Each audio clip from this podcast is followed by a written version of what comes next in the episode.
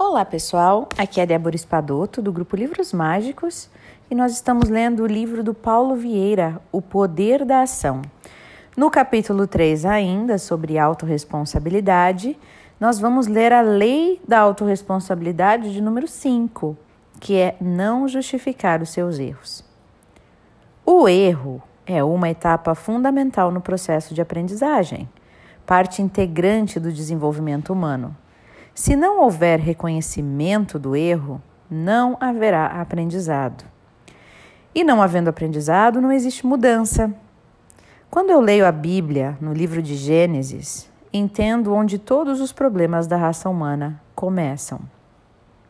Deus, vendo Adão solitário no jardim do Éden, providenciou uma companheira, e da costela de Adão veio a Eva, e lá, os dois viviam muito bem, muito felizes, com toda a autonomia e a liberdade.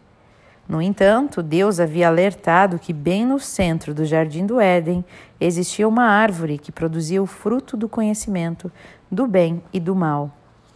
E que eles dois poderiam comer de todas as frutas, menos daquela, pois se fizessem isso, poderiam teriam esse conhecimento e não mais poderiam viver dentro do jardim.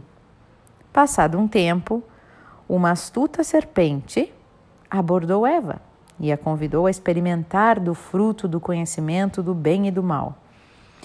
Ela inicialmente recusou, mas logo depois caiu na tentação e comeu do fruto. Eva levou o fruto da árvore proibida para Adão, e ele, desobedecendo a Deus, comeu também o fruto. Tendo visto tudo, Deus questionou Adão e Eva, que estavam escondidos, cobertos por folhas.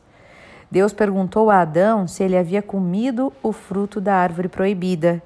E ele confessou que havia comido, mas que a culpada era a mulher que o próprio Deus havia posto no paraíso.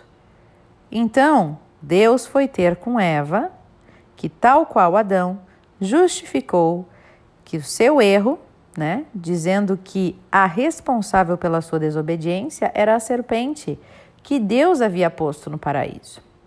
Resumindo, Adão e Eva não só justificaram seus erros, como jogaram a culpa das próprias falhas em Deus.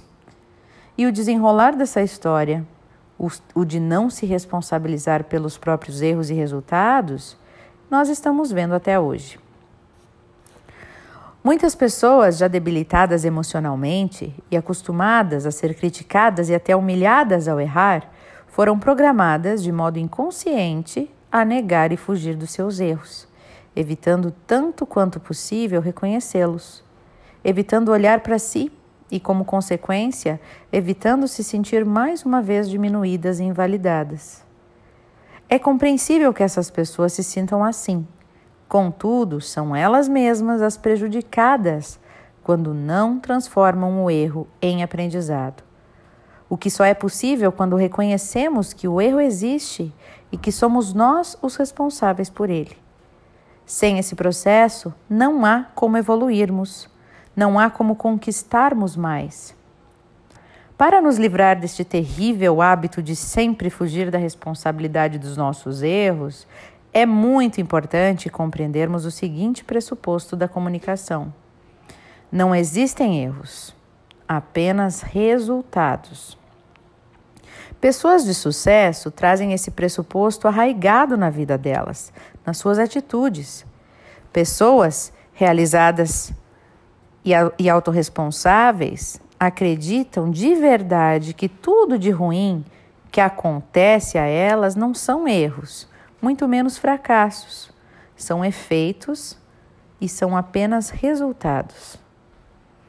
Dessa maneira, podem aprender com eles e sabem que para não colher os mesmos frutos, basta fazer diferente da próxima vez.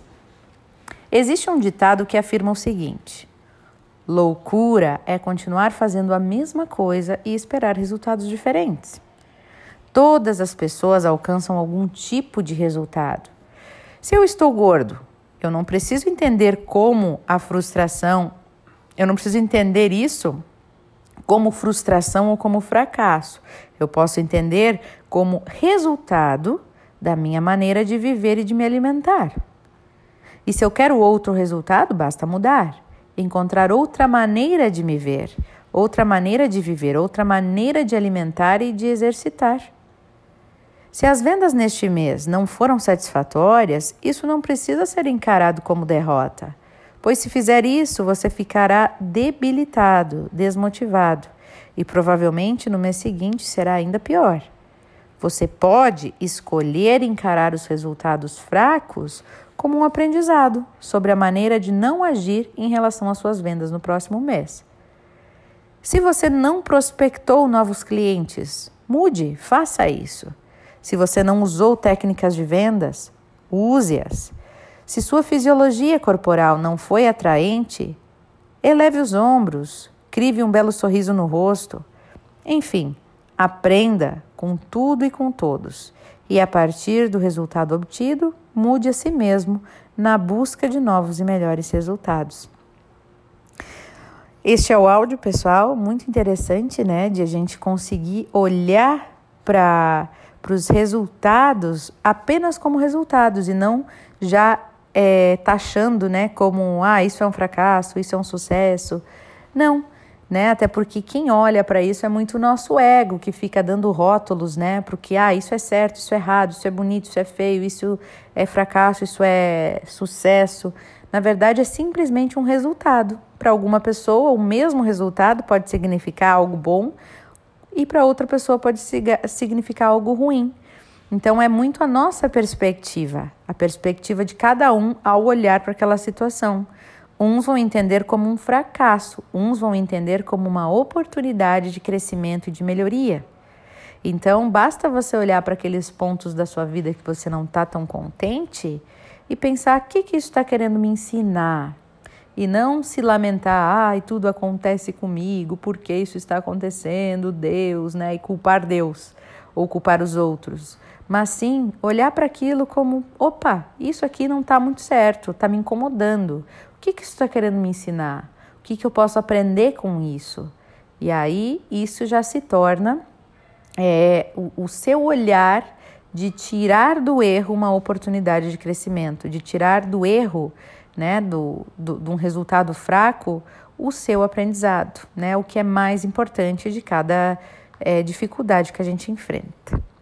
Então, gente, vou deixar aí vocês com as reflexões de vocês. Desejo um ótimo dia, ótimas reflexões e um beijo no coração de todos. Até o nosso próximo áudio.